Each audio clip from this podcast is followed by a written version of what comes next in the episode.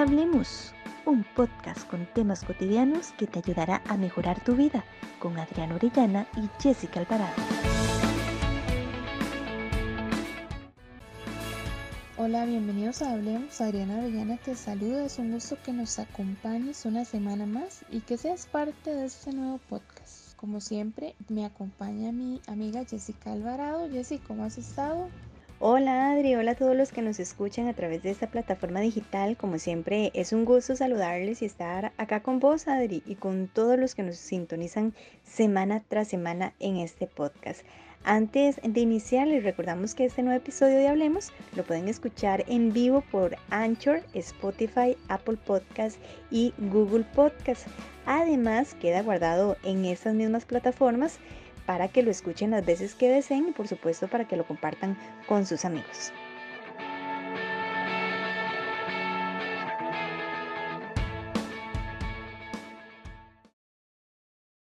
Bueno, es el tema que vamos a abordar hoy. Tiene relación con lo que conversamos la semana anterior sobre patrones de agresión, pero vamos a desarrollarlo en esta ocasión desde cómo afecta a la sociedad o esos roles de género o estereotipos en los patrones de agresión que hemos estado hablando. Y vamos a ir notando cómo de una u otra manera cada persona tiene introyectado un grupo de sus estereotipos o roles y actúa a través de ellos. Por eso es que las expresiones de violencia se presentan de esa forma, según lo que cada género tenga permitido socialmente.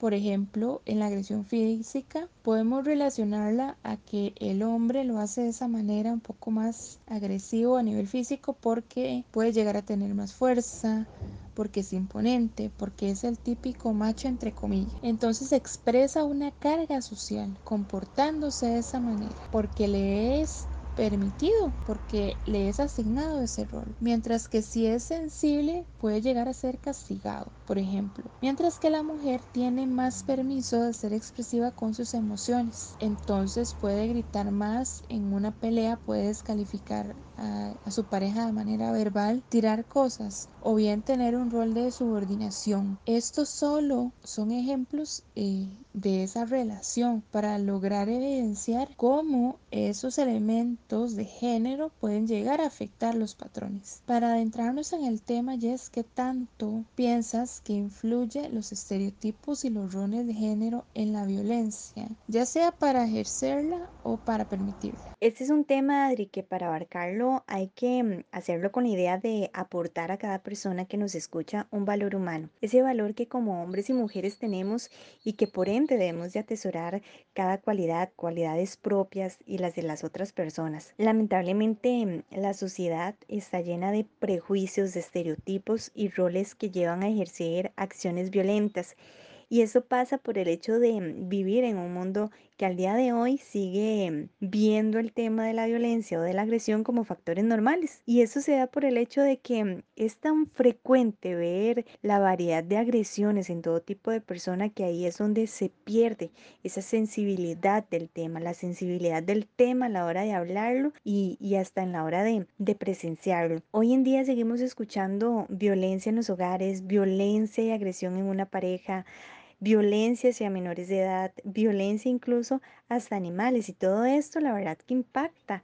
No se entiende definitivamente cómo el ser humano no logra vencer esa lucha de años o esa barrera que en teoría no debe de existir en el siglo actual, porque seguimos con una igualdad de género que no se respeta, porque en su mayoría la igualdad se da a medias, donde mm, si nos ponemos a analizar, se siguen dando las discriminaciones en los centros educativos, discriminaciones en el lugar de trabajo, ¿verdad? Los famosos bullying, discriminación en el hogar, hay incluso faltas de respeto dentro de los hogares, falta, falta de respeto entre mamá y papá, entre hermanos. Entonces vemos cómo la sociedad o la cultura nos enseña a cómo comportarnos según nuestro género, ¿verdad? ¿Qué es permitido y no? Y eso se va a ver reflejado en las situaciones de, mm, de violencia. Esto viene dándose desde hace muchas generaciones atrás y ahora se llama al cambio porque nos hemos dado cuenta que es una necesidad y es una necesidad de realizar precisamente esos cambios, de que se den esos cambios. Exacto, Jess. La violencia llega a todas las áreas y vamos ejerciendo o permitiendo según esas creencias o aprendizajes que se experimentaron, porque esos comportamientos vienen de eso que aprendimos en lo social o en lo cultural, en lo familiar, la forma de comportarnos, lo que es lo correcto, los valores, lo que es bueno o malo, viene dado desde lo social, por lo que esos roles de género nos dictan una alternativa forma de vivir el género en función de emoción, pensamiento y comportamiento. Entonces, teniendo un poquito más claro esto, si nos ponemos a analizar esos roles que tenemos integrados o internalizados para cada género, vamos a encontrar varios patrones de agresión que se ejercen. Y bueno, Jess, desde tu experiencia y conocimiento, ¿cuál crees que son esos roles o o estereotipos que se nos llegaron a asignar. Estereotipos tan comunes como el que la mujer siempre es quien hace los famosos quehaceres, ¿verdad? Que cocinar, que servir, que lavar, em, la que ve a los niños y los pone pues a estudiar, que el hombre es el proveedor y el más fuerte, ¿verdad? Esos son algunos de los estereotipos, pero acá debemos de, de considerar también que con esos ejemplos hay que reconocer que se han pues ido cambiando, a Dios gracias, porque hoy en día hay muchos hombres y mujeres que intercambian esos roles y responsabilidades, ¿verdad? Tienen eso consciente. Sin embargo, no podemos tapar el sol con un dedo. Lamentablemente existen casos considerables donde la mujer debe de tomar el papel de mujer con el tiempo como el tiempo de nuestros abuelos, ¿verdad? Y el hombre, la del señor de la casa. Además de todo eso, al hombre también se le asignan roles, por ejemplo, la virilidad, el de ser más fuerte, el ser proveedor, el hombre no llora o se expresa emocionalmente y así una cantidad de elementos, ¿verdad? Que mm, esto causa que se inhiban ciertas conductas que, mm, que son humanas y que de igual manera se trabaja en, en cambiar estos aspectos. Y como vos lo decís, esos estereotipos han ido cambiando con el tiempo. Ahora esos roles que conocemos pueden ir variando y van a seguir variando pero de forma gradual. De una u otra manera van a haber ciertos elementos o raíces que van a quedar en la cultura y poco a poco, este, con el tiempo se irán eliminando. Entonces, partiendo de esos elementos, podemos entender cómo ese rol se expresa en la violencia y en los patrones de agresión de esa manera. Anteriormente, en un rol de la mujer podría ser sumisión y tolerancia a ciertos comportamientos por parte de su pareja, pero esto ha ido cambiando desde esos nuevos roles que se están tratando de instaurar en la cultura, pero todavía se vivencia violencia física, eh, violencia sexual, psicológica, verbal y patrimonial. De igual manera no podemos decir que el hombre no sufre agresión, sino dependiendo de ese rol la violencia la va a vivir de, de otra manera, a nivel física, verbal, emocional y psicológica, pero se expresa, por ejemplo, desde una descalificación, hiriendo la masculinidad del hombre, avergonzándolo, eh, lo que decía anteriormente, tirándole cosas y golpeándolo de esa forma. Entonces, todas esas van a ser otras expresiones de agresión. Además, eh, vamos a retomar un poco lo de las experiencias de familia y los patrones que se vivenciaron como normales en esas experiencias de vida. Entonces, esto causa que a veces no se reconozcan o se reproduzcan esos patrones. Porque imaginen eh, que la familia también tenga patrones de género definidos desde los roles sociales y de esos estereotipos. Entonces, la agresión se va a ver todavía aún más fortalecida. Entonces va a, haber más posibilidad de que se repita la agresión dentro de ese núcleo familiar. Y es que, Adri, es de suma importancia conocer cómo esto podría influir en nuestra relación.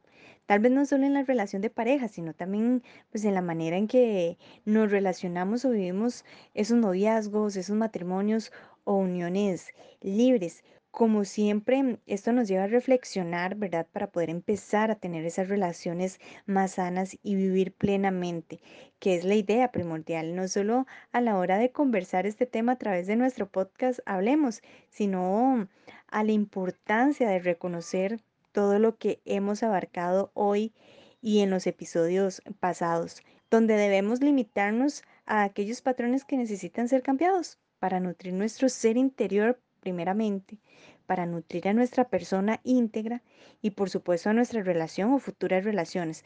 Por eso la importancia de reconocer los estereotipos de género. Y es importante reconocer eh, que esos estereotipos de género eh, que estoy desempeñando en mi rol como persona o a partir de los que eh, estoy vivenciando, a veces son invisibilizados o los estoy ejerciendo. Y luego de revisar los patrones familiares, que es un elemento muy importante, ver si hay un elemento que yo deba trabajar, reconocer que la violencia se da a nivel verbal, la forma en que nos comunicamos, el contenido que le decimos al otro, porque a veces un contenido puede ser muy violento, que llega a denigrar al otro, a descalificarlo. Entonces esas son formas en las que puedo llegar a estar invisibilizando la violencia en, en una relación de pareja en este caso. Actualmente se trabaja en nuevas masculinidades para disminuir y concebir a los hombres de manera integral pero esas masculinidades no son solo una cuestión de hombres.